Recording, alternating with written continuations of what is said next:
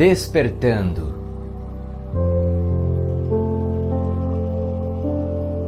Não busque ser feliz, busque ser consciente. Texto por Raoni Duarte. O que você precisa para ser feliz? Saúde, paz, família, amigos, dinheiro? As respostas serão muitas. Não tantas ao ponto de não encontrarmos um certo padrão e nem poucas ao ponto de nos esquecermos da pluralidade de personalidades presentes em nosso querido planeta. Mas a questão não é essa. Não importa qual o conjunto de exigências que você tenha para se considerar feliz, tampouco importa se são muitas ou poucas. Os considerados ambiciosos ou possuem muitas exigências, ou da gama restrita de exigências que possuem, querem em alto grau ou querem muito de muito.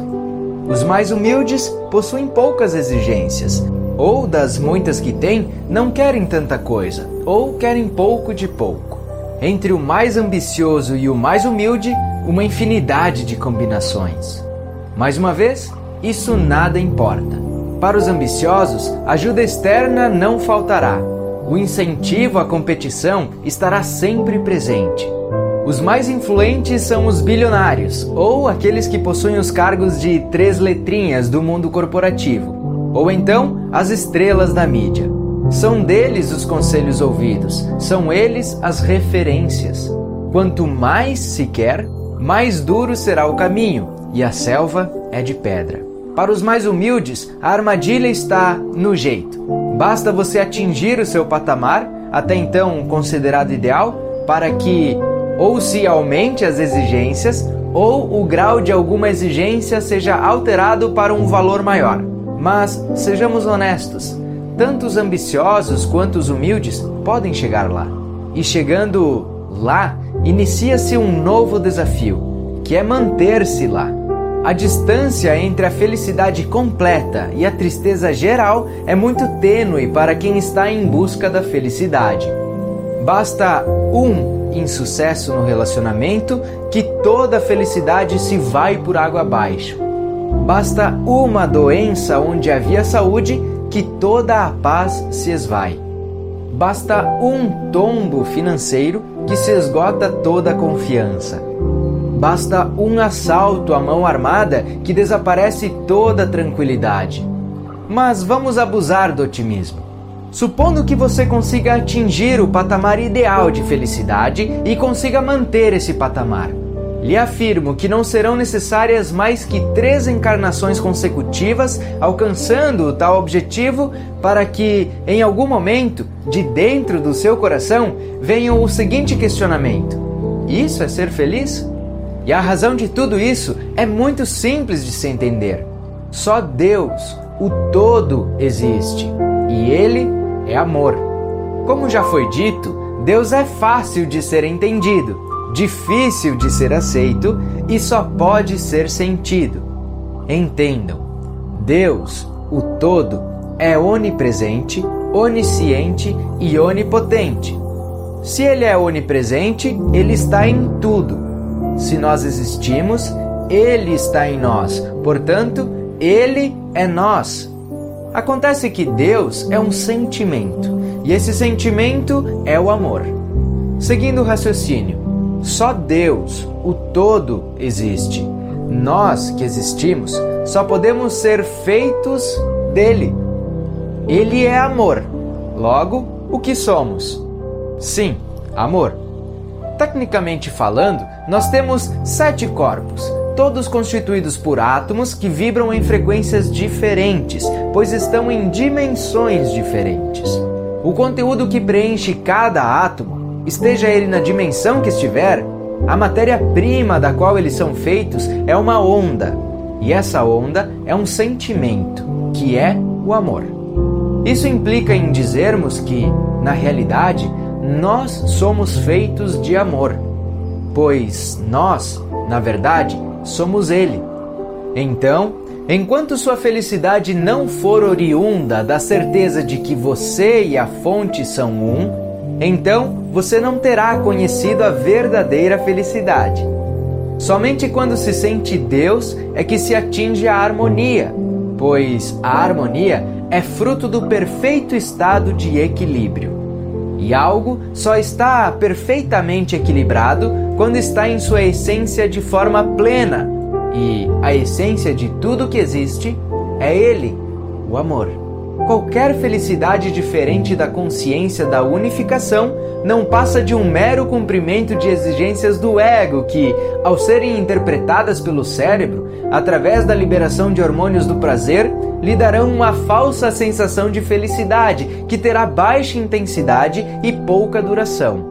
E pode ter certeza o ego não se cansará de criar novas e novas exigências, e você, se não tomar as rédeas da situação, irá passar encarnações e mais encarnações correndo atrás dessas exigências, como um cachorrinho corre atrás do próprio rabo. A busca pela felicidade em si é ilógica. Só buscamos algo que não temos, e se buscamos ser felizes, quer dizer que não estamos felizes. Porém, na verdade, nós não existimos. Quem existe é Ele, e Ele é a felicidade pura. Enquanto houver a busca pela felicidade, a vida se resumirá a altos e baixos. Somente quando se está consciente, somente quando se está acordado, é que se pode saborear o verdadeiro paladar da existência. Quando se está consciente é que se sente que somos irmãos, partes do mesmo todo, e que um relacionamento afetivo só pode existir entre deuses que vivem o amor incondicional e não esse amor possessivo, alimentado pelo ego que se vive na terra da terceira dimensão, onde se estar com alguém é ter esse alguém. Somente quando se está acordado é que se compreende que a doença nada mais é do que o fruto de pensamentos e sentimentos não Deus que temos e que terão seu desaguar no corpo físico. Na realidade, só existe a saúde. O que acontece é que, mesmo que você não se sinta Deus, és Ele em potencial, e cada pensamento e sentimento que você emitir terá como resposta exatamente o mesmo conteúdo. Então, cada pensamento, sentimento que tiveres diferente do amor estará promovendo um pensamento, sentimento desarmonioso. O fruto dessa desarmonia é o que convencionamos chamar, na Terra da terceira dimensão, de doença. Somente consciente somos capazes de lidar com qualquer dificuldade que possamos vir a ter, pois se tem a sabedoria que tudo que vivemos é fruto de pensamentos e sentimentos que tivemos, e que, por estarmos na terceira dimensão, terão uma diferença de tempo entre a ação e a reação. Então, um tombo financeiro nada mais é do que a reação a um pensamento ou sentimento diferente do amor incondicional que tivemos no passado, na frente financeira de nossa vida. Somente acordado temos a lucidez de entender que toda violência, toda maldade, na verdade, não existem. O que existe são irmãos que se perderam no caminho que em algum momento da sua existência esqueceram que são deuses e, a partir desse esquecimento, cometem atos contra seus próprios irmãos.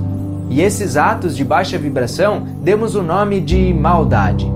É preciso que se entenda que todo o sofrimento que passamos, toda a tristeza que temos, são frutos de pensamentos e sentimentos de um estado de consciência diferente da unicidade com Deus, o Todo, não existe punição, não existe julgamento.